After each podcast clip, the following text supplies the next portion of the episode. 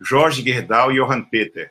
É graduado em Ciências Jurídicas e Sociais pela URGS, membro do Grupo de Controle da Gerdau, presidente do Conselho Superior do MBC, Movimento Brasil Competitivo, membro da Academia Internacional da Qualidade, IAQ, e do Conselho da Fundação Nacional da Qualidade, presidente do movimento Todos pela Educação e da Fundação Iberê Camargo, e também membro da Academia Brasileira da Qualidade.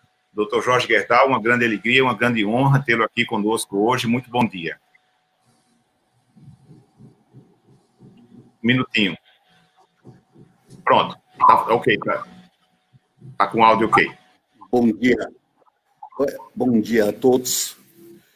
E, de certo modo, eu estou um pouco até emocionado de vocês me possibilitarem participar é, nesse dia, num debate tão importante como já foi apresentado pelos colegas que me antecederam, da importância do conceito da qualidade e o vínculo da qualidade com a educação.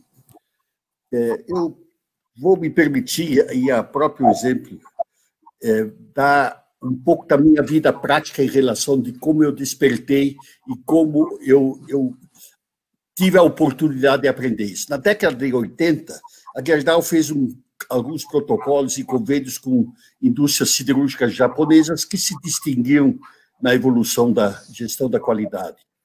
E participamos com isso, com debates e trabalhos com o Falcone. Numa reunião de final de ano com os engenheiros, é, o engenheiro disse, Jorge, como é que tu queres que um operário nosso, que tem um mal terceiro ano feito, isso em 80, né, possa competir com a gestão de um operário japonês que tem 12 anos de educação e mais capacitações técnicas. Aqui ele teve um impacto enorme, e como nós, muito cedo na Gerdau, procuramos atingir patamares de benchmark mundial, né, e com os debates com Falcone, etc., chegou a, a, muito claro que o sucesso da qualidade vem pelo domínio do processo, mas isso passa, no fim, pela competência, capacitação da força do trabalho dentro da organização. E daquele momento em diante, é, debatendo o tema, eu disse assim: nós temos que atingir os patamares de benchmark de produtividade internacional para termos condições de exportação e de crescimento, Consequentemente, nós vamos ter que capacitar e educar nossas pessoas para que possam realmente desenvolver esse processo de qualidade. É, esse exemplo, vamos dizer, eu, eu me considero até um privilegiado ter vivido esse momento e ter me transformado, vamos dizer, realmente um, vamos dizer, alguns princípios básicos que orientaram toda a minha vida e têm me orientado de uma forma mais intensa ainda hoje em termos de projetos do MBC, né, de que realmente, se eu não buscar qualidade, eu não consigo atingir os patamares de competitividade e o processo todo da qualidade de vida.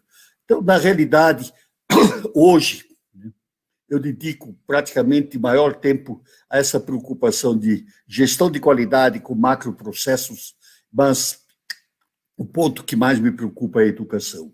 E é incrível né, que é, é uma vergonha para nós todos que a evolução na educação está, eu diria que está estagnado, quase estagnado, né? é extremamente lenta a evolução, e o único modo que nós podemos atingir uma condição digna a todos os brasileiros é via educação. Se nós tomarmos os números globais de analfabeto funcional, até pelos regimes atuais de não executar exames é, rigorosos e definir esse sistema de qual é a nossa real situação, né, nós chegamos hoje, tem gente que tem professores que falam, olha, o aluno está chegando até no vestibular e não consegue entender o que lê. Bom, na realidade, eu, vamos dizer, dentro dos processos todos de qualidade, que no fundo é esse domínio e processo, na educação nós estamos praticamente estagnados. Então, eu acho que nós, dentro da visão vamos dizer, de quais são os, as utopias ou as necessidades mínimas. Eu diria o seguinte: nós temos que atingir rendas per capita semelhantes a Portugal, que seja ao redor de 20 mil dólares ou coisa desse tipo. Né? Nós estamos praticamente estagnados nessa evolução, e isso só vai se conseguir através da educação. Consequentemente, Eu, na minha experiência, conduzi os trabalhos de Todos pela Educação praticamente 10 anos, né? Os debates, no meu entender, ainda continuam centrados muito em termos de debate teórico e acadêmicos, mas quem tem a vivência da importância de domínio de processos da gestão vê que eu estou absolutamente convicto de que o maior problema na educação são os patamares pragmáticos de gestão que têm que ser introduzidos em toda a estrutura de educação. E temos os exemplos, né? vamos dizer, o trabalho de Sobral, feito pela Falcone, né? ainda hoje tem os efeitos e tem o um exemplo para o país.